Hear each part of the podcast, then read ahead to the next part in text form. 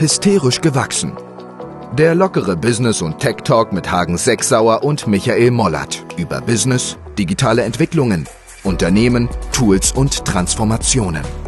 Du erfährst, wie neue Technologien, Geschäftsmodelle und Tools unsere Welt verändern, welchen Einfluss diese auf bestehende Geschäftsmodelle haben und wie du dies für dich nutzen kannst. So, hallo Hagen, guten Morgen. Guten Morgen, Michael. Herzlich willkommen zur Nummer 36 Folge von Hysterisch gewachsen. Genau, wir haben äh, Ende Januar. Hm. Ähm, neues Jahr, neues Glück. Ähm, Schnee ist vorbei. Letztes Mal war es noch so schneeg. Bei uns hat es jetzt noch geschneegt. Heute Echt? Nacht durfte ich noch kratzen, ja. Ja, hier ist kalt. Also so kalt und ein bisschen Schnee drauf, aber das war so ein, so ein Schneefiesel. Ziemlich, ziemlich widerlich. Ähm, da hat man ja gar keinen Bock rauszugehen. Deswegen gehe ich jetzt auch häufiger ins Gym als äh, joggen. Obwohl gestern war ich joggen bei 0 Grad. Das war angenehm. Da tut das Atmen richtig weh, wenn du einatmest. Äh, aber hab, hab 10 Kilometer durchgehalten. Ja, Respekt, Respekt, ja. Ich war am, äh, ich, am Wochenende war ich im Harz, da war ja ähm, äh, Winter Wonderland, das ist immer wieder echt cool, da hat es halt geschneit. Ich hatte da meine Mutter besucht. Ähm, das war mega. Dann bin ich äh, weitergefahren nach, äh, nach Richtung Würzburg und dann konntest du sehen, wie kalt es irgendwie überall ist. Ähm, mhm. Äh, und wie kalt es sich so, ich frage mich, äh, also für mich fühlt es sich immer noch viel kälter an, als es eigentlich ist. Gibt es ja auch äh, bei Apple, ne? Bei der äh, gefühlte Temperatur und echte Temperatur. Ja, ja. Das, auf die Luftfeuchtigkeit an und so. Ja, das ist krass, was das für einen Unterschied macht. Also ich muss immer wieder staunen. Also ich weiß gar nicht, ob ich im Moment einfach nur mehr friere, aber mir kommt es im Moment super kalt vor.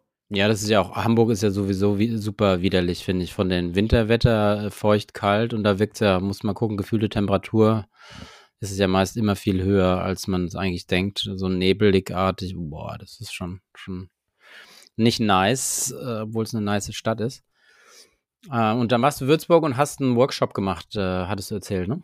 Ja, genau, genau. Das war, äh, äh war ganz spannend. Wir haben so einen Workshop gemacht mit, einem, mit einer Digitalagentur, die wir da als Partner nehmen wollen. Ähm, und was äh, sozusagen ja irgendwie ganz spannend war, ich habe mich sehr lange mit diesem Gedanken ge geplagt, muss man sagen, ob das jetzt sinnvoll ist, da hinzufahren. Und äh, ich wäre normal im Zug gefahren, aber es war so kompliziert, weil die da nicht in Würzburg sind, sondern da irgendwo weiter draußen und so weiter. Jetzt bin ich mit dem Auto gefahren. Mhm.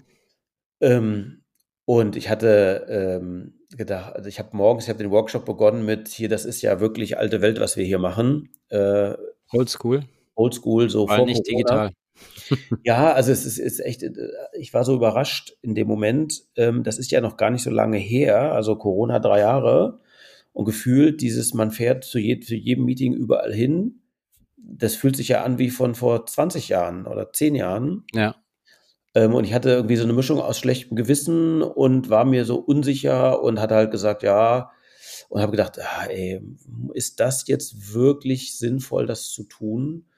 und war dann so ganz, ganz überrascht, als wir dann fertig waren nach sechs Stunden, wo ich dachte so, ja, ey, das hätten wir niemals so effizient hinbekommen, wenn wir das remote gemacht hätten. Und war dann okay. von meiner eigenen, konnte meine eigene Hypothese widerlegen und mein eigenes schlechtes Gewissen und so. Ja? Also, dass äh, ich dann da rausgegangen bin und dachte, boah, ey, mega. Ein Glück haben wir das so gemacht. Also, wir haben jetzt quasi das in, in einer super kondensierter Zeit alles durchgerockt. Mhm ähm, was sonst wahrscheinlich irgendwie viel länger gebraucht hätte und habe meine eigene Meinung so ein bisschen revidiert. Ich weiß nicht, wie, wie du das siehst oder was deine Erfahrung ist, aber ich bin jetzt echt wieder so der Meinung für, wenn es komplex ist an Themen und wenn es irgendwie so relativ fuzzy ist noch, dann ist es extrem sinnvoll, einfach persönlich äh, zusammenzusitzen und die Sachen runterzuschreiben. Und zu entscheiden. Ja, absolut. Was waren jetzt so die Kriterien, wo du sagtest, dass das und das hätten wir so nicht hinbekommen? Also waren es Tools oder waren es äh, ja dann auch Signale der, der Gegenseite, die man oft dann per Video nicht so richtig interpretieren kann? Was waren für dich so die, die Erfolgsfaktoren, wo du sagtest, ohne die Dinge, also die sind so gut gelaufen, dann, dass man im Nachhinein hinterfragen würde, wie hätte man es digital auch so hinbekommen? Ne? Also was war für dich jetzt der, der Erfolgsfaktor? Ja, das ist eine gute Frage. Mein Gefühl ist, äh, also wir hatten halt gesagt, also wir haben gesagt, okay, wir haben eine Idee entwickelt, äh, okay, wir würden gern was zusammen machen. Ähm, also da ging es jetzt nicht um, äh, okay, hier, ich beauftrage euch, was, ich baut mir einen, Job oder irgendwas, sondern zu sagen, okay, pass auf, äh, ich habe eine Idee für ein Geschäftsmodell. Äh, das würde ich gerne mit euch machen, aber sozusagen, jetzt lass uns mal die ganzen Rahmenparameter festnageln in dem Geschäftsmodell. Mhm. Ne? Was brauchen wir dafür? Was kostet das? Wie machen wir, schneiden wir die Pakete dafür? Und mein Gefühl ist so ein bisschen, dass es viel besser gelingt, in einem Face-to-Face -face zu erklären, was die Idee ist, was man möchte. Äh, äh, und in einem, in einem gemeinsamen, wirklich im Dialog und Back and Forth ja. ein Gespür dafür zu entwickeln, okay, was ist eigentlich das Ziel? Wie weit ist, kann der andere da eigentlich gehen oder mitgehen in dem Kontext und wirklich an einem Whiteboard runterzuschreiben, sagen, okay, was ist, wenn wir das jetzt so machen? Nee, okay, was ist, wenn wir, wenn wir das äh, verändern? Ähm, diese persönliche Interaktion mit mehreren Leuten und mit Input von mehreren Leuten würde ich sagen, ist digital schwierig. Wenn du, das ist wahrscheinlich immer das Gleiche. Ich, ich, wir kannten uns nicht persönlich. Also wenn du dich jetzt mhm. schon offen hast, dann kannst du das sicherlich super digital abbilden. Wenn du dich aber gar nicht kennst bisher, ist dieser persönliche Kontakt einfach echt gut, um Gefühl für den mhm. anderen zu kriegen, für die Firma, den Eindruck zu sagen, bestätigt sich mein Eindruck oder ist das vielleicht ein möglicher Partner, wo, wo du sagst so, oh nee, lass mal. Richtig, ja. Ähm, das ist sicherlich ein ganz erheblicher Faktor. Also ich glaube, wenn du äh, in einem bestehenden Setting arbeitest und alle sich kennen, dann kannst du das auch digital abbilden. Ja, genau. Also die Frage ist ja auch, wie interpretiert man dann ähm, Signale von der Person? Und äh, siehst ja selber, wenn wir uns jetzt hier anglotzen, die ganzen Hände und so weiter, man gestikuliert ja tendenziell weniger per Video. Das heißt, kommt auch weniger intuitiv wahrscheinlich rüber. Ne? Habe ich auch so das Gefühl, gerade wenn du die Leute noch nicht so gut kennst, kann das äh, absolut Sinn machen, wenn du produktiv sein musst, dann auch persönlich zusammenzustehen. Gerade Flip, ja, am, Flipchart oder am Whiteboard zu stehen, ist schon klasse ähm, und sehr, sehr effizient. Ne? Das geht schon, schon super schnell. Die Frage ist, kriegt man es nicht auch so hin äh, über einen längeren Zeitraum, der dann aber unterm Strich von Kosten her und so weiter dann ähnlich hoch ist oder vielleicht sogar niedriger als alle kommen vor Ort und so weiter, ist ja auch ein Riesenaufwand, ne, den du da produzierst. Ja, genau, definitiv. Ne? Also das ist ein Riesenaufwand. Ja, ich würde sagen, jetzt unter meinen sozusagen Rahmenbedingungen, die ich da hatte, war das jetzt super produktiv. Also im Sinne von, das hat sich gelohnt, ähm, weil auch sozusagen jetzt Zeitdruck etc. Also wenn ich jetzt beliebig viel Zeit noch gehabt hätte, kann sein. Aber es sind zwei Sachen, die mir aufgefallen sind. Das eine ist, wenn du in einem äh, sozusagen in einem, in einem Face-to-Face-Meeting bist, dann ist man zu annähernd 100 Prozent bei der Sache. In den Remote-Meetings sehe ich es ja immer wieder, wenn jetzt nicht wie wir, zwei Leute, ja, wenn ja. du jetzt drei, vier Leute hast, dass die Leute was anderes machen. Ja, also, das ist richtig. Ich, ich auch, ja, also ich nehme mich da nicht aus. Ähm, das ist echt ein Unterschied. Leute sind konzentriert bei der Sache, weil es einfach unhöflich ist, wenn du was anderes tust, also mal ganz profan und platt. Und das ja. andere, was ich, was ich da sehe, ist ähm, dieser naja, Smalltalk über irgendwie private Sachen, den hast du in so Remote-Meetings ganz wenig. Den hast du natürlich am Anfang vielleicht mal, wenn du wartest auf andere, aber den hast du in so Face-to-Face-Meetings. Das ist auch nochmal spannend, um jemanden ein bisschen besser kennenzulernen, ein Häkchen ja. oder zumindest einen Hintergrund ein bisschen zu haben. Ja, das stimmt. Ja, sehe ich genauso. Also das war spannend. Also wie gesagt, für mich Summary ist äh, nicht ist quasi per, per kategorisch sozusagen abzulehnen, sagen, macht keinen Sinn, sondern sehr bewusst, sehr situativ zu entscheiden, an welcher Stelle ist das, äh, ist das ein probates Mittel ähm, und an welcher Stelle vielleicht nicht. Ja, ich glaube, genau, man muss wirklich differenzieren. Sind es produktive Meetings, wo richtig äh, Brainstorming gemacht werden muss und schnell effektiv was erarbeitet werden muss, oder ist es ein Update oder äh, auch die Relevanz der eigenen Person, ne? also wie stark äh, in dem Kontext muss man jetzt auch vor Ort sein und hat einen mega aktiven Part.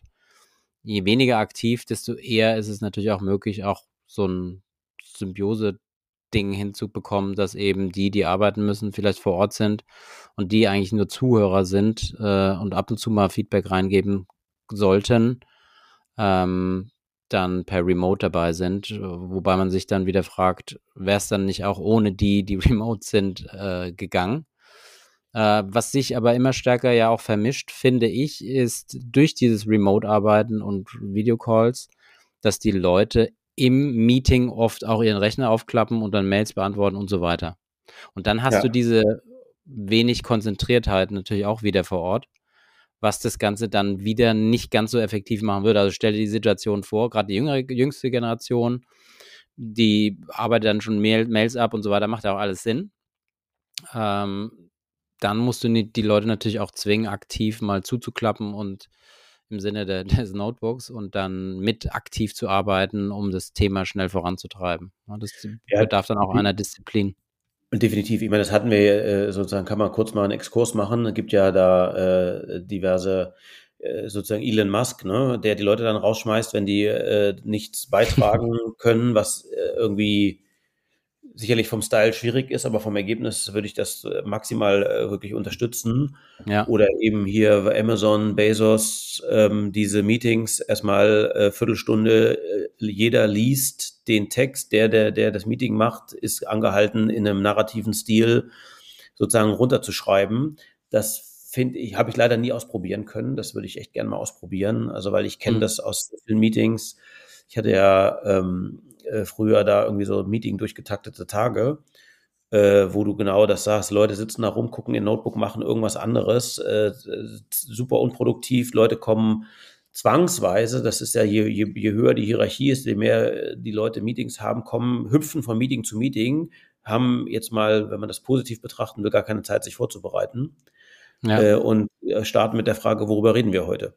Ja, ja, absolut. Ähm, also ja, das da ist absolut notwendig. Gibt es sicherlich, und das, also wie gesagt, diesen, diesen Ansatz, den Amazon da fährt, den finde ich natürlich ganz spannend, zu sagen, alles klar, du hast eine Viertelstunde Zeit, dir durchzulesen, worum es geht und dir eine Meinung zu bilden. Äh, und die haben auch diese, das würde ich auch einführen, diese No PowerPoint Policy, ne? Ja. Also das ist ja, ja für mich der größte, der größte Zeitverbrenner im Unternehmen, den es gibt, dass die Leute PowerPoint-Präsentationen bauen für Meetings. Mhm ähm, was unfassbar viel Zeit verschlingt und eigentlich am Ende sozusagen nicht signifikant irgendwie einen Mehrwert ja. bietet. Ja, wobei, wenn es kondensiert ist und was, also ein komplexer Sachverhalt einfach dargestellt, dann hilft das natürlich, so ein Slide, äh, dir irgendwie eine Viertelstunde Diskussion oder so, ne? Äh, gar keine Frage. Das, ich, ich rede nur von der Zeit, die es braucht, bis so ein Slide zusammengestellt ist, sozusagen. Und ja, ja, das stimmt, ja. Ähm, also ja, wenn, wenn du in Meetings sitzt, äh, wo Leute nur ihre PowerPoint-Slides vorlesen, ja. äh, dann kann sich fragen, gut, das, ähm, also wie das gesagt, ich würde deutlich ja. unterscheiden zwischen einem Meeting und einer, was ich, wenn du jetzt als, als Beratung eine, eine, eine, eine irgendwie eine, ein Ergebnis, eine Analyse präsentierst, da würde ich, das, ja. würde ich das sehr, sehr anders sehen. Aber in mhm. einem Corporate-Kontext, wo du in deinem eigenen Unternehmen bist, würde ich, glaube ich, ist das der größte Killer, äh, ja, was absolut. Zeit angeht. Ja. Ah, das ist spannend. Aber ähm, ja, äh, mal schauen.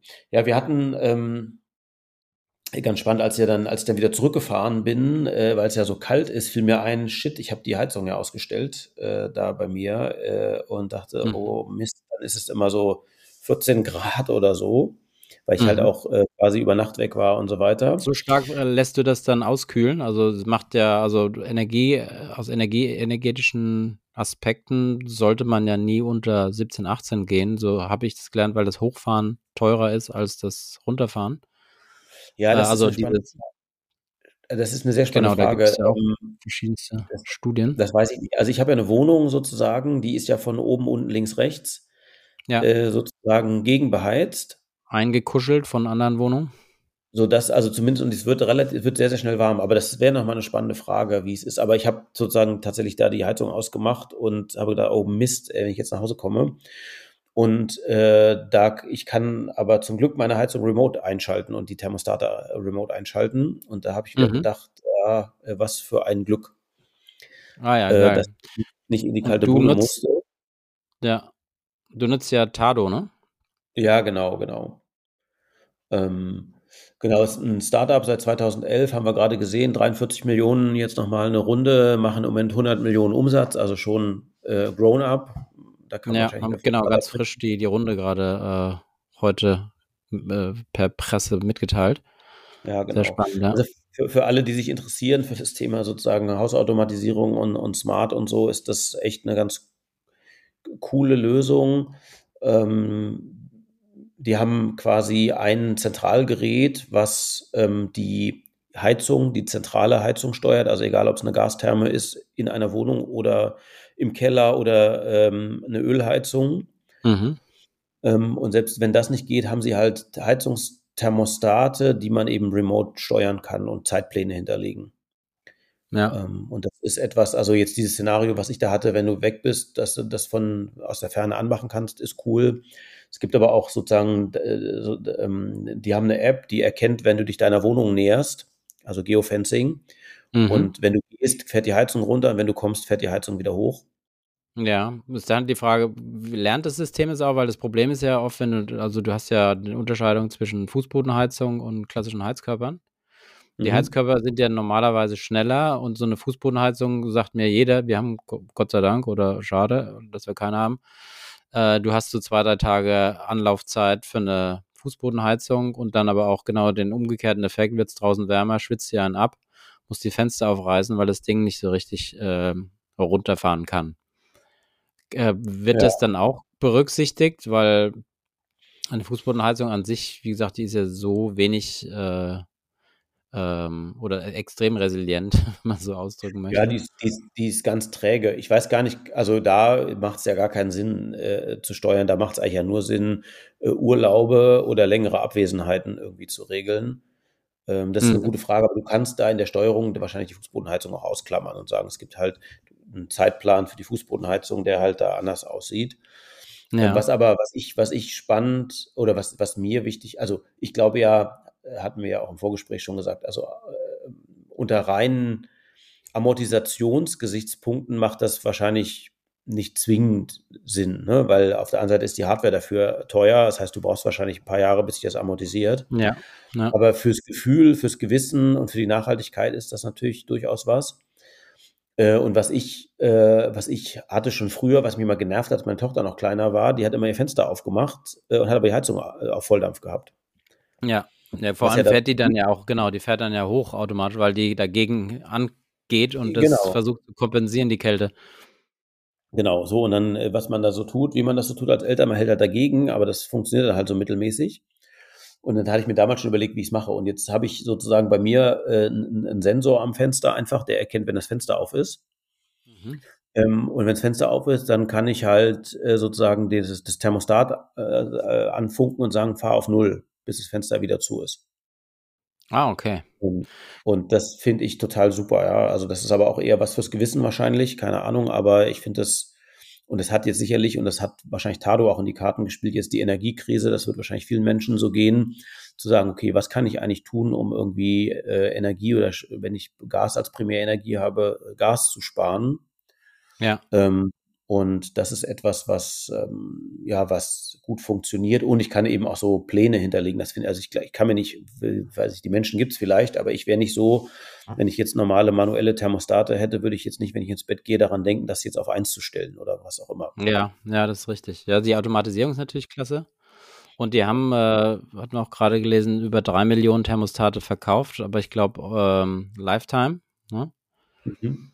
Ähm, und haben, wie gesagt, wie du sagst, 100 Millionen Umsatz, haben den gesteigert um 50 Prozent und sagten auch, dass genau die Energiekrise den voll in die Karten spielte. Weil die Leute jetzt ja noch stärker steuern, optimieren, die 19 Grad versuchen einzuhalten und so weiter. Das ist natürlich extrem. Ähm, ich hatte die Meros-Thermostate genutzt. Der Hub ist halb gut, finde ich. Ich nutze es auch für für die Garagensteuerung ähm, und bin jetzt auch am Überlegen zu switchen auf Tado.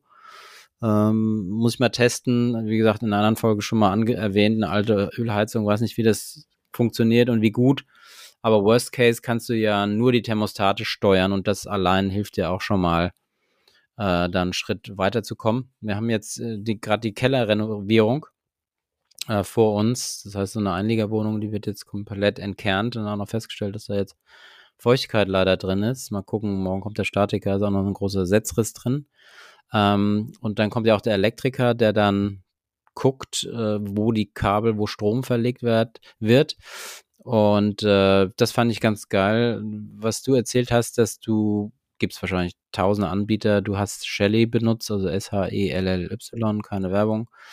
ähm, um Relais einzubauen an die Lichtschalter, damit auch selbst wenn du eine U, also wir wollen jetzt U äh, einbauen in die Decke so Spots, dass wenn die an sind, äh, dass der komplette Stromkreislauf über diese Relais von, von Shelly dann auch ähm, ja, über einen WLAN-Anschluss gesteuert werden können, ne? Ja, genau. Also das ist ja, ich, bei mir scheint es ja so zu sein, ich komme immer aus dieser, aus, aus, aus Notsituationen, äh, wo ich mal denke, also wo ich mich dann über irgendwas ärgere, das war da auch so. Ähm, äh, ich hatte auch diese Philips Hue, die, die kennen die Hörer ja wahrscheinlich auch, dass du Lampen halt mit dem Handy steuern kannst und so. Die haben aber den großen Nachteil, dass wenn du eine Glühbirne hast, die du steuern kannst, das, aber wenn der, der Lichtschalter aus ist, dann hilft dir das halt nichts, weil dann hat die Glühbirne ja. keinen Strom, kannst du nichts steuern. Und das hat mhm. mich halt mhm. immer geärgert. Ähm, aber das war gar nicht so schlimm, was mich viel mehr geärgert hat. Wir, wir, sozusagen, wir hatten so einen Wäschekeller und gefühlt war da immer das Licht an. Ja? Also so, wo ich denke, mhm. das kann doch nicht sein, das irgendwie wäre doch mal ganz cool, dass die Leute da irgendwie das hinkriegen, das Licht auszumachen. Ja. Wäre nochmal auch eine spannende Frage, warum ich da so reagiere. Also es triggert mich halt total. Ähm, und dann habe ich gesagt, okay, wie löse ich das denn jetzt so? Und dann habe ich lange rumgesucht und dann habe ich, wie gesagt, von Shelly, wir werden übrigens nicht gesponsert von denen, leider, ähm, äh, äh diese, diese sozusagen WLAN-Schalter gefunden. Das heißt, man kann einfach in die, unter den Lichtschalter in die, in die, äh, in die Dose das Modul von denen packen und das mhm. hat einen ganz großen Vorteil, weil die Lichtschalter funktionieren weiterhin so, wie sie funktioniert haben, aber äh, sozusagen diese Dose ist halt WLAN-schaltbar. Das heißt, ich kann äh, ganz normal den Lichtschalter nutzen, so, und zwinge auch keinen sozusagen aus dem Haushalt, der muss irgendwie eine App zu verwenden. Mhm. Aber ich kann halt äh, sozusagen eine gewisse Logik äh, dann auf, auf diese Schalter programmieren. Ähm, und das hatte ich dann in, in den Wäschekeller da gemacht, gesagt, okay, wenn das Licht halt länger als zehn Minuten an ist, dann geht das halt einfach aus. Ja, so. okay, du kannst auch automatisieren, also kannst du auch sagen, ja? Ja, das, genau, du musst den Lichtschalter nicht betätigen, sondern du kannst einfach sagen, okay, das wird halt an, an über das äh, über dieses Relais geschaltet und trotzdem geht der Lichtschalter ja. halt noch. Ne? Also wenn der nächste dann wieder runterlatscht und irgendwas tut, geht es halt an.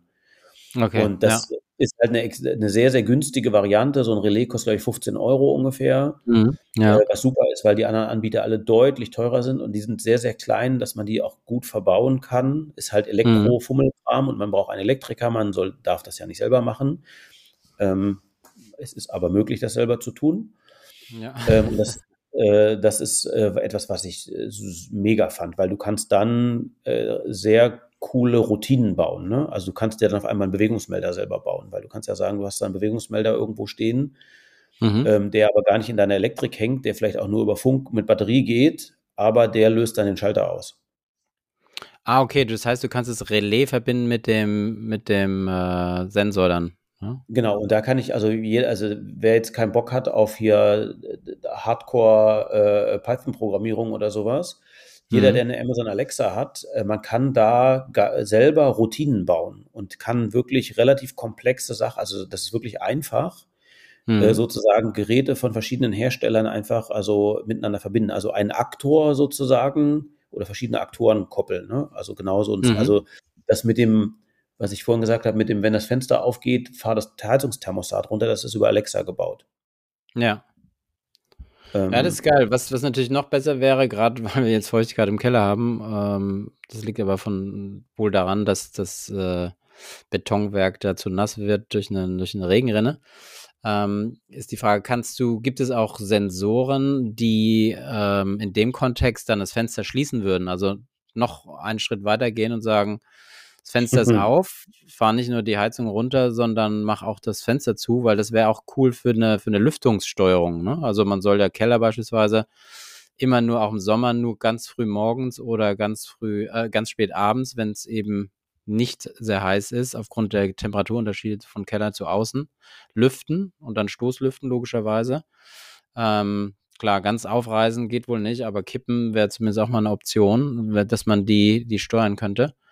Das wäre natürlich auch nochmal eine geile Funktion, finde ich, äh, damit du sozusagen eine, eine gute automatisierte Lüftung hast in Räumen, in die man vielleicht nicht so häufig geht oder sich da aufhält. Ja, es ist spannend. Also habe ich mich mal mit beschäftigt. Ähm, äh, gibt, gibt es von einem Anbieter tatsächlich, dass du so einen automatischen Fensteröffner äh, hast? Ich wollte gerade sagen, mhm. der kostet 300 Euro. Jetzt bin ich aber fast rückwärts umgefallen. Der kostet jetzt 500 Euro mittlerweile. Wow. Ähm, Inflation als also Größen.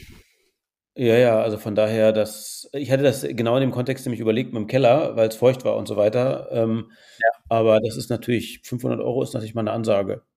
Wow, und das musst du ja mal drei dann oder so, wenn du drei Fenster hast, ja. Wow, da kannst du. Ja, dann ist die Frage, ob da nicht lieb. Hast du äh, Erfahrung mit so, so Kondensatortrocknern, also die dann die Luftfeuchtigkeit rausziehen aus dem Raum? Nee, nicht wirklich. Also, ähm, also ist ja ein, ein spannendes Thema. Also was übrigens bei den Heizungsthermostaten ganz cool ist, die messen Temperatur und Luftfeuchtigkeit. Ähm, das ah, sehr gut. Also, äh, mhm. äh, das ist ganz spannend. Äh, es scheint auch ganz gut zu stimmen. Ich hatte mal gedacht, die Temperatur, weil die ja so in Heizungsnähe ist, dass das überhaupt nicht passt. Aber das scheint, das hat auch Tado haben das ganz gut gelöst. Ich hatte mal so mhm. andere, da war, war der, also war die Temperatur zu hoch. ja. Also die sie angezeigt haben, ne? weil es halt direkt mhm. an der Heizung war. Das, das sieht halbwegs realistisch aus. Aber ja. nein, habe ich, äh, habe hab ich, hm, habe ich nicht. Ich hatte, wir hatten äh, da ähm, ähm, die Situation, die vielleicht auch einige kennen, sozusagen, wir hatten immer die, also für mich die Heizung viel zu warm eingestellt. Mhm. Und damit zu hohe Temperatur und damit eben, weil es so, weil es ein altes Haus war, super trockene Luft. Was mich ja. immer gestört hat. Also da wäre es eher, wäre es natürlich eher andersrum, die Luft zu befeuchten, anstatt da sozusagen der Luft Feuchtigkeit zu entziehen. Aber habe ich weder das eine noch das andere Erfahrung, kann ich dir nicht sagen. Mhm. Ja, muss ich mal gucken. Wie das Mal ist. gespannt, was der Statiker sagt äh, und äh, wie man das ja wahrscheinlich muss man es außen aufbuddeln und dann eine Bitumschicht drauf machen und dann das Ganze dann von außen abdichten. Ja, bin ich mal gespannt. Äh, Drücke ich dir die Daumen. Mhm, danke dir. Äh, was da passiert. Was ja aktuell natürlich äh, aufgrund der äh, Situation der Wirtschaft der Fall ist, dass wir extreme Kündigungswellen natürlich haben, gerade die Tech-Companies entlassen ja unheimlich viele Leute. Google hat jetzt gerade angekündigt, 12.000 Mitarbeiter ähm, zu kündigen. Äh, Spotify 600 von 10.000, also 6 Prozent. Ähm, mir kommt es jetzt immer stärker auch vor, dass sozusagen die Anwesenheitspflicht ähm, für viele Companies herangezogen wird, um die, die stark remote unterwegs sind und keinen Bock haben, dieser Regelung zu folgen, also kommen drei Tage ins Büro, bleibt zwei Tage zu Hause, dass dieser, ähm, dieses Thema immer stärker in den Vordergrund rückt und als auch Vorwand, Einwand genutzt wird, um immer mehr ja, Kunden bzw. Äh, Mitarbeiter zu kündigen. Wie siehst du das? Ja, spannende Frage. Also ähm, was, was, also was ich ja höre, von vielen ist, dass es extrem schwierig ist, die Leute wieder ins Büro zu bekommen. Also, dass sie ja keinen Bock zu haben und so weiter. Und es ist wahrscheinlich sehr, sehr stark abhängig davon, ähm, wie, also wie groß ist, ist, ist eine Firma und wie, wie, wie, wie abhängig bist du von deinen Leuten eigentlich. Also wenn, wenn es so ist, dass es sowieso schwierig ist, Leute zu finden, mhm. ähm, dann werden die, so zumindest die Firmen, mit denen ich gesprochen habe, die gehen dann da halt mit und versuchen einen versuchen, da irgendwie einen Kompromiss zu finden, was ich äh, natürlich gut finde, äh, wenn, oder andersrum, was ich schlecht finde, wenn jetzt ein Mitarbeiter sagt oder jemand sagt, ich, ich mache das nur so, sonst gar nicht. Ähm, sondern ich, ich finde es immer erstrebenswert, dass sozusagen immer beide Seiten versuchen, Verständnis für die andere Seite zu entwickeln und man dann irgendwie so einen Kompromiss ja. findet ähm, der dann irgendwie aussieht, zu sagen, okay, es gibt halt zwei Tage Homeoffice und drei Tage Büro oder andersrum oder eben, ich hatte eine Firma, da fand ich das extrem, extrem gut. Die hatten genau das Problem, so ein 35 Leute ungefähr. Äh, und die Leute wollten halt nicht mehr, nicht mehr zurück und so. Und haben gesagt, ja, aber es ist, wir fänden das gut. Dann haben sie halt irgendeinen Kompromiss gefunden mit, ich glaube, es gibt zwei Office-Tage für jeden. Mhm. Ähm, und dann hatten sie aber zwei Mitarbeiter, äh, die sehr, sehr weit weg wohnen.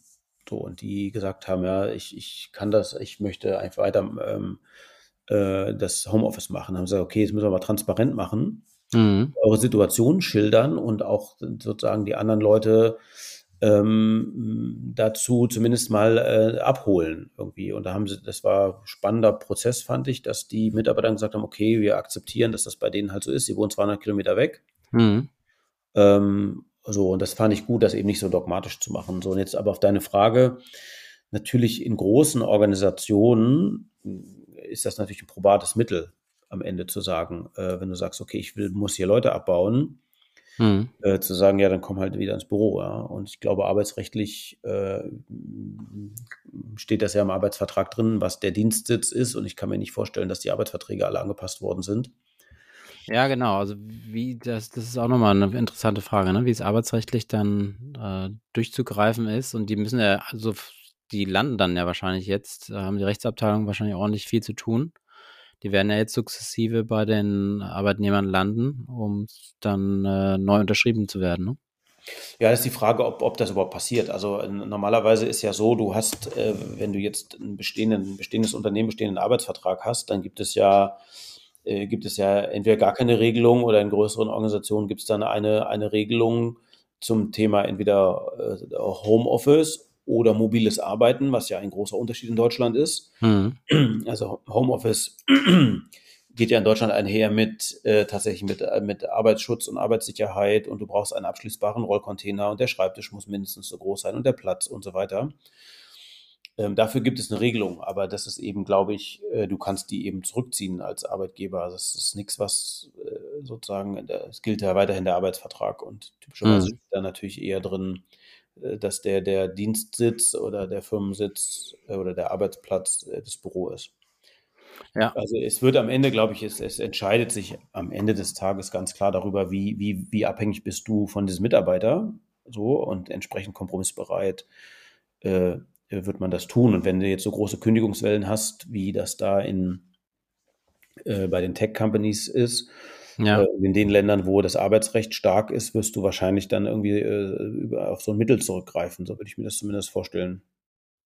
Ja, also es ist krass. Ich habe hier gerade nochmal eine Analyse mir äh, angeguckt von den Layoffs. Also es waren jetzt ähm, 100, über 107.000 Jobs bei den Tech-Companies äh, im letzten Jahr. Und jetzt sind wir bei der das berichtet hier gerade Crunchbase, sind wir in diesem Jahr schon bei 46.000 Mitarbeitern. Mhm.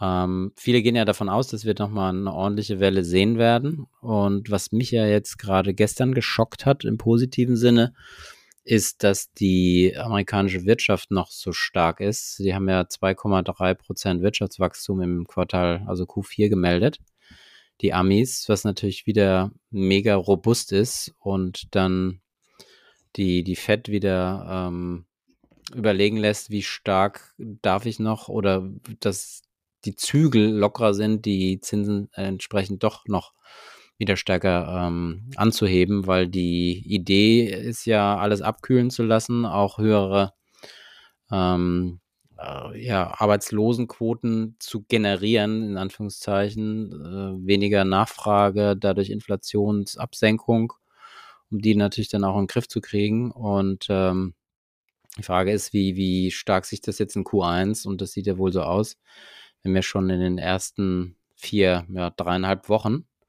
bei über äh, ja, fast 50.000 sind und dass die Welle jetzt erst so richtig losgeht. Ne? Also, dass wir die 100.000 locker bestimmt schaffen werden, die es im letzten Jahr gab, die 107.000 äh, bei den Tech-Companies und dass das nochmal einen, einen extrem starken Zeitverzug gibt.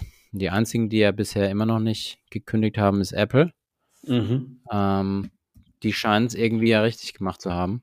Ja gut, die sagen ja, dass sie nicht so stark eingestellt haben, also sondern die einfach sozusagen ein relativ konstantes Wachstum hatten, was Mitarbeiterzahl angeht, aber eben nicht so ein ja. Äh, also ich war, es ist schwer zu sagen, ich habe es nicht validiert, ob es jetzt eine Behauptung ist, aber das gilt natürlich für Google und Facebook, die ja alle gerade sagen, ja, wir haben halt, oder Spotify auch, wir haben halt überproportional viel eingestellt zu einem Zeitpunkt. Und Apple sagt zumindest pressemäßig so, nee, das haben wir nicht getan und deswegen müssen wir jetzt auch keinen entlassen. Ja. Schwer zu sagen. Spannend finde ich ja die Frage jetzt, wenn du dir jetzt den, den äh, wahrscheinlich deutsches Phänomen gilt vielleicht für andere Länder ob es wohl äh, daraus sich eine Chance ergibt für den, für den Mittelstand. Ne? Also wenn die, die großen Tech-Companies die Leute einfach so rausschmeißen, ob es dann sozusagen auf IT kommt, auch im Mittelstand an, ja. äh, ob es dann sozusagen so eine Tendenz geben wird, äh, zu sagen, okay, ähm, als Entwickler entscheide ich mich jetzt mal für eher für Sicherheit, mhm. Ständigkeit, weil ich jetzt schon zweimal so eine Layoff-Welle mitgemacht habe. Ja. Ähm, widersprechen oder dem entgegensteht natürlich, dass viele mittelständische Unternehmen weiterhin als Hidden Champions irgendwo im Hinterland of Things sind. Ähm, aber es wäre trotzdem spannend, weil in der Theorie ist das natürlich absolut möglich, dass es sich ähm, ja genau also eine Chance ergibt, ne? Genau, die Chance für den Mittelstand, tolle Leute zu bekommen. Natürlich müssen diejenigen dann auch auf ordentlich äh, einen Price Cut äh, hinarbeiten, beziehungsweise werden nicht mehr so hohe Löhne haben. Ne? Das heißt, das Gehalt wird schon stark reduziert. Man besinnt sich dann wahrscheinlich als Developer auf andere Dinge, Family, mehr Zeit vielleicht, die man hat. Die Frage ist ja, äh, ob das den Abstand zwischen Tech und, ich sag mal, Mittelstand, die auch Tech benötigen, verringert. Ne? Ähm, wahrscheinlich ja eine These könnte sein, eher nicht, weil Tech wird ja effizienter, baut mhm. Slack ab, um dann eben ja, einen höheren Gewinn pro Kopf zu haben. Das sind ja auch Diskussionen, die gerade geführt werden.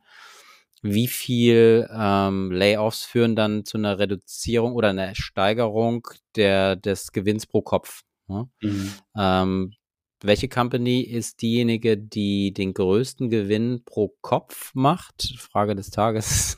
Mhm. Und äh, wie viel ähm, Umsatz bzw. Gewinn pro Kopf äh, macht die Company? Was schätzt du?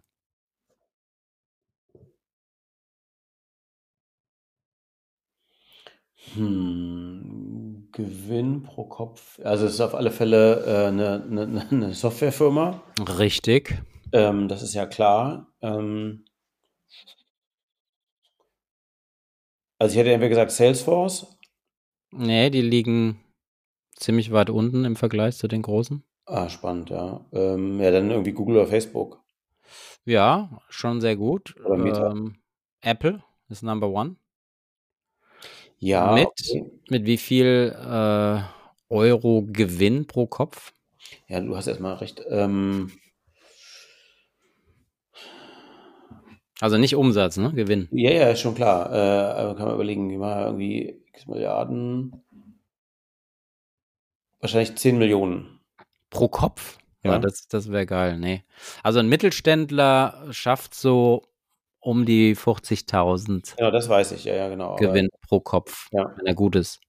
Ja, man sagt ja immer, dass also gerade hier, also im Tech-Segment, im E-Commerce zumindest, kannst du immer erkennen, dass äh, sozusagen scheint eine Ratio zu geben pro Softwareentwickler eine Million Umsatz. Ja, das, das wäre geil. Also die schaffen 770.000 Apple mhm. Gewinn pro Kopf, absolut Number One. Ähm, Google liegt bei einer halben Million. Mhm. Microsoft ähm, bei 350.000. Mhm. Und was mich gewundert hat, und da sieht man, dass äh, sie immer noch super stark sind, ist Facebook, also Meta mit äh, 600.000 pro Kopf unterwegs sind. Mhm. Und da, um die Diskussion jetzt wieder zu schließen, ähm, der Schulterschluss, wie wird es dazu führen, dass Tech-Leute, also einmal würdest du ja nicht die Top-Techies entlassen, gefühlt. Mhm. Das heißt, schon adverse Selektion, die dann, dann doch zum Mittelstand gehen. Gibt es dann eine, eine, entsprechende Gehaltskürzung, ähm, aber die Tech-Companies werden ja wiederum effizienter ne? und, und schlagkräftiger.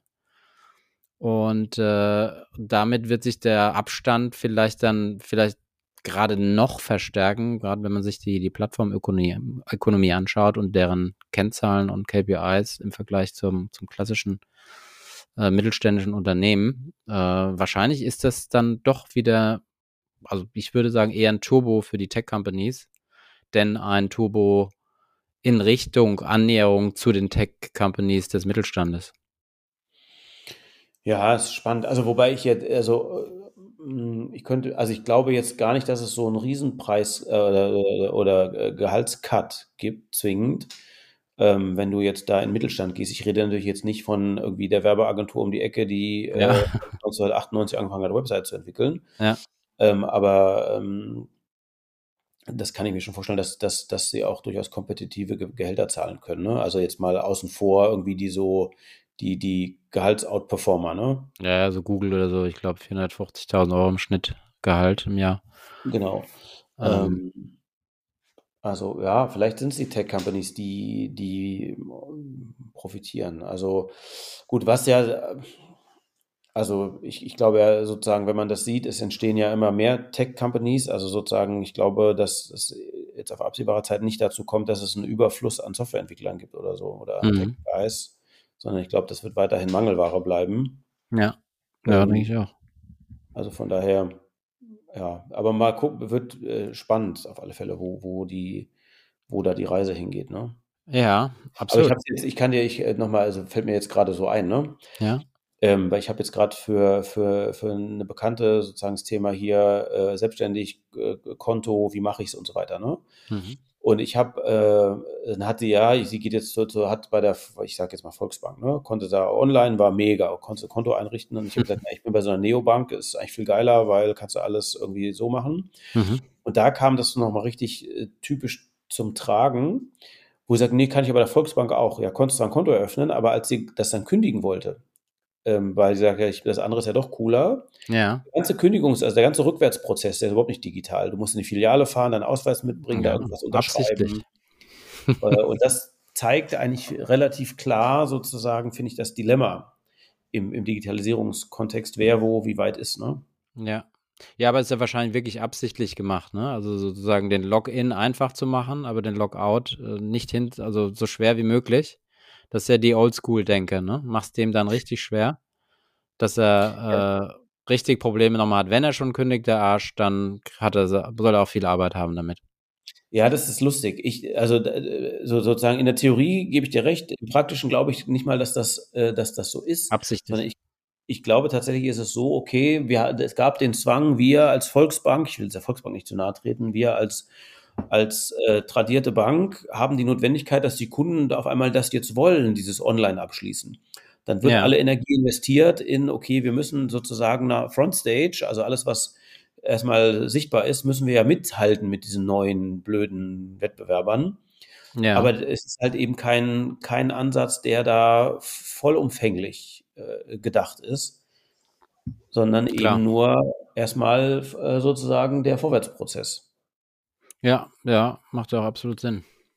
Ja, Apropos also, Banken noch mal kurz. Äh, wir hatten ja in der letzten Folge angesprochen, ähm, dass Trade Republic ja bis 50.000 Euro 2% anbietet. Jetzt ist Scalable, ähm, Scalable Capital hat jetzt 2,3% ähm, angeboten.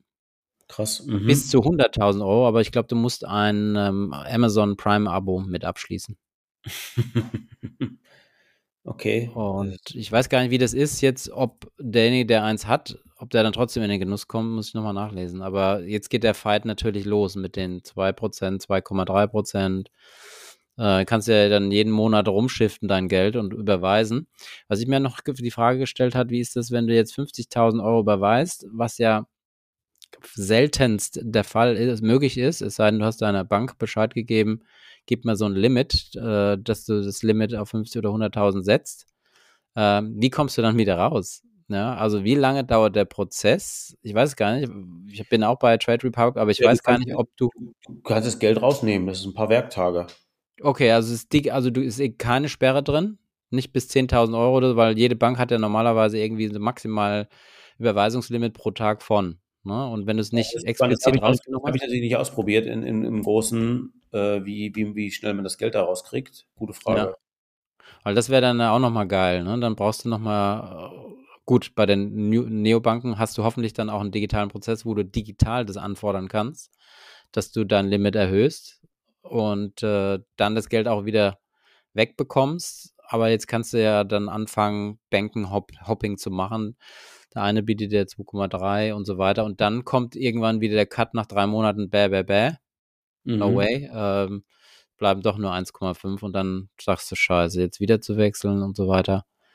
Das ist natürlich dann immer der Köder, der da rausgehängt wird. Ähm, der dann überhaupt keinen Spaß mehr macht, wenn, wenn die Welt sich dann auf einmal wieder dreht und das Angebot zurückgezogen wurde, nachdem sie dann eine halbe Million Neukunden oder so akquiriert haben damit. Ja, das ist äh, super, super, super spannende Frage, ehrlich gesagt. Ähm, also kann man sich fragen, warum machen die, die, die das eigentlich? Ne? Also du, wir hatten das letzte Mal ja gesagt, okay, die, die, die ziehen halt, äh, die Idee ist natürlich Kunden zu ziehen, die dann anfangen trotzdem zu investieren. Ja.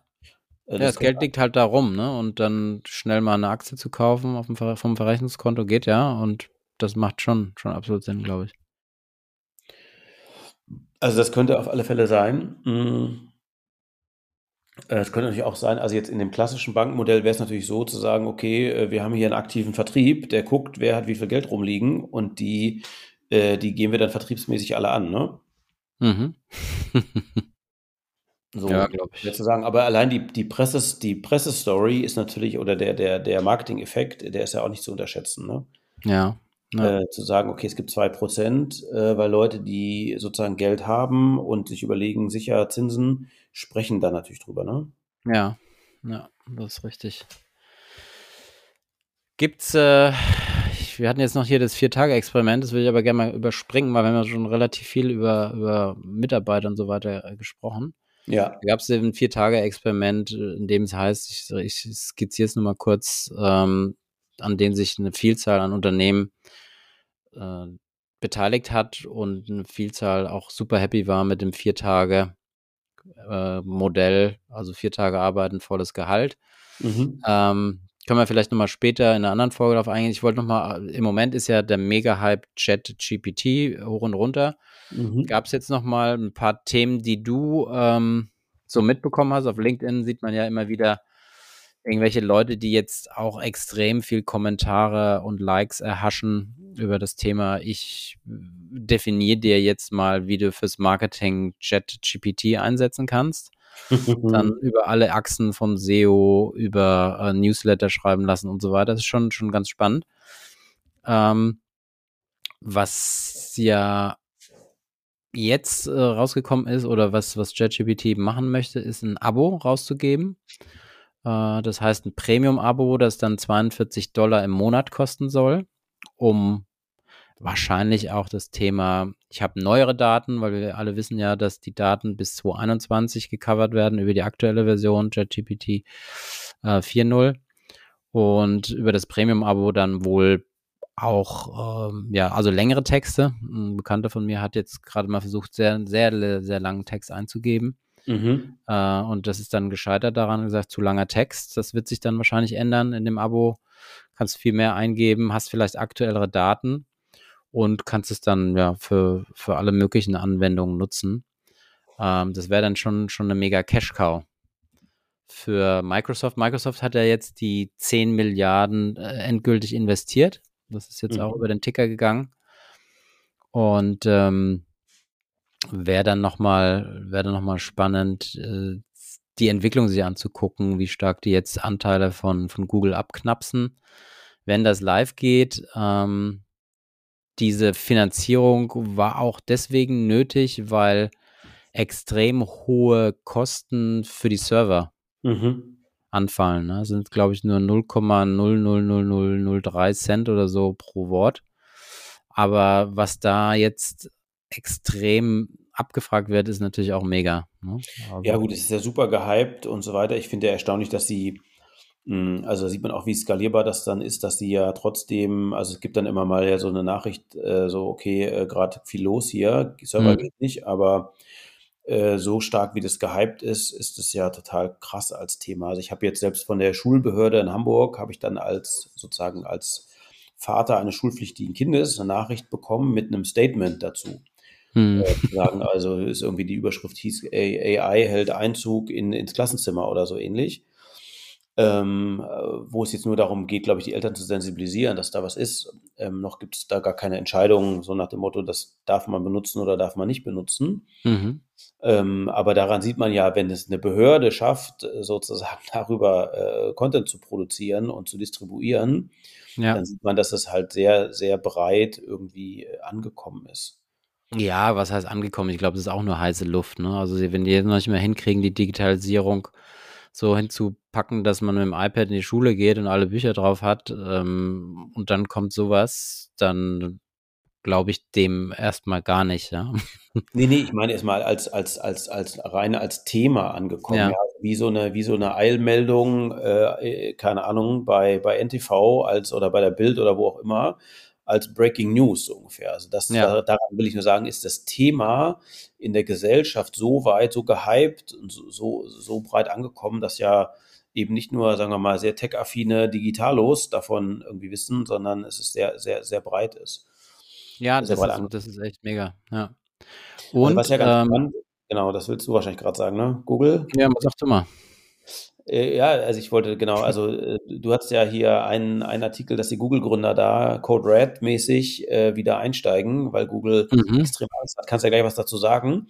Ähm, ich wollte nur sagen, ich habe eigentlich für die nächste Folge, aber das können wir gleich vorziehen, ähm, dass es so eine Studie gibt, das können wir das nächste Mal vertiefen, dass junge Leute mhm. äh, mehr in Social Media suchen als bei Google. Das heißt, es gibt mhm. jetzt mindestens aus zwei Seiten einen ganz guten Druck auf das bestehende Geschäftsmodell. Ähm, der eine nämlich, dass sozusagen das Suchverhalten sich einfach ändert in, in anderen, äh, sozusagen in Gen Z und so weiter. Ja. Und auf der anderen Seite, dass natürlich jetzt irgendwie so eine ganz andere, äh, ganz andere Art von möglicher Suchmaschine kommt. Oh ja, das, das wäre spannend. Ich meine, YouTube ist ja die zweitgrößte Suchmaschine der Welt. Ähm, von daher, der Trend, ja, ist, ist interessant. Äh, was jetzt nochmal zutage trat, was du gerade sagtest, äh, Code Red äh, bei Google, dass jetzt Sergey Brin und sein Kollege, äh, die Gründer wieder zurückzitiert wurden oder freiwillig wahrscheinlich jetzt wieder in die Company reingegangen sind, um das Projekt KI voranzutreiben. Angriff von Microsoft äh, mit OpenAI, also ChatGPT, integriert in Bing, in die Suchmaschine Bing diese, ich glaube, 85% Marktanteil weltweit. In Deutschland sind es 93%, hat Google äh, ich glaube 95 Prozent weltweit sogar im Mobile-Bereich an Marktanteil, äh, um das Thema jetzt zu stützen und voranzutreiben, weil der Kuchen bei 149 Milliarden, daher kommen auch die 500.000 Gewinn pro Kopf äh, per Google-Mitarbeiter zustande, äh, der 150 Milliarden Kuchen jetzt angegriffen wird. Worauf ich aber noch stärker hinaus wollte, ich wusste gar nicht, also ich wusste es zwar, aber war mir gar nicht so bewusst, dass ähm, Elon Musk ja mitgegründet hatte mit seinem Kollegen von OpenAI 2018 und das war, oder 2017, mhm. und das war eigentlich ein NGO. Ja? Das heißt eine, eine Company, die als Counterpart für die Entwicklung von künstlicher Intelligenz agieren sollte. Das war ja auch oder ist weiß nicht, wie, wie es immer noch bei Elon Musk ist, aber seine Idee war ja immer zu sagen, nur wenn du es schaffst, die Schnittstelle zwischen Hirn und äh, des Menschen und Roboter zu verbinden, dass dann ein Roboter oder eine künstliche Intelligenz niemals selbstständig werden kann, weil sie nur durchs Gehirn gesteuert werden kann. Und mhm. ähm, das war eine der Initiativen. Und jetzt auf einmal dreht sich das Ding voll in die Profit Machine. Ja, und äh, macht, macht einem Google-Konkurrenz, vermeintlich. Müssen wir alles nochmal abwarten, wie das angenommen wird. Das fand ich schon ein krasser Switch von äh, NGO, eine Non-Profit-Organisation, die jetzt auf einmal genau sich in das Gegenteil dreht. Ja, total, äh, total, also super, super spannend. Und ähm, äh, also sozusagen diese Diversifizierung, die ist ja schon äh, passiert äh, sozusagen. Also auch wenn Google YouTube irgendwann ja gekauft hat, aber du sagst ja die zweitgrößte Suchmaschine und ich würde behaupten sozusagen die drittgrößte oder vielleicht sogar zweitgrößte ist natürlich Amazon als Produktsuchmaschine wiederum. Wahrscheinlich, wenn man, ja. das, mal, wenn man das mal so bezeichnen wollte. Mhm. Ähm, äh, und Google sagt ja von sich selber auch, ja, irgendwann wird hier, wird unsere Zeit gekommen sein. Ähm, das wird spannend. Es kann natürlich aber auch sein, dass, dass so, ein, so so ein ChatGPT halt, äh, ja, es ist ja noch ganz, also das kann auch diese, natürlich die Suchfunktion, Suchmaschinenaufgaben übernehmen, aber es ist natürlich eben auch tatsächlich Content Creation, was ja da, äh, das ist, was da ja super, super spannend ist, was eben ja nicht ähm, bisher eine Suchmaschine abbildet. Also, ja. ähm, Suchmaschine hat ja dann, zeigt dir verschiedene Ergebnisse an, aber das Ding kombiniert ja wahrscheinlich irgendwie das Wissen aus verschiedenen Quellen. Ähm, von mhm. daher wird es extrem spannend sein, ja. Und du hast ja auch schon erzählt, SEO-Texte darüber oder überhaupt Produkttexte darüber generieren zu lassen. Ja. Ähm, das ist natürlich äh, ein super spannendes Feld. Also, ja, ja, und immer mehr machen sie jetzt auch selbstständig äh, in Teilen, um dann mit ChatGPT äh, entweder ChatGPT selber äh, anderen beizubringen, wie man äh, intelligent abfragt, für welche Funktion. Sind natürlich neue äh, in der Gig Economy entstehende äh, Geschäftsmodelle, sage ich mal, aber noch mehr, ja, wie kann ich jetzt ChatGPT für mich nutzen, um einen zeitlichen Vorsprung zu anderen Themen haben, wie jetzt ich werde SEO-Texter oder ich programmiere äh, Schnittstellen, äh, die einfach sind über ChatGPT und so weiter. Aber ganz spannend, weil es entstehen neue Geschäftsmodelle, es ist Innovation im Markt, es ist Druck auf, auf große Player, die eben Monopolisten sind.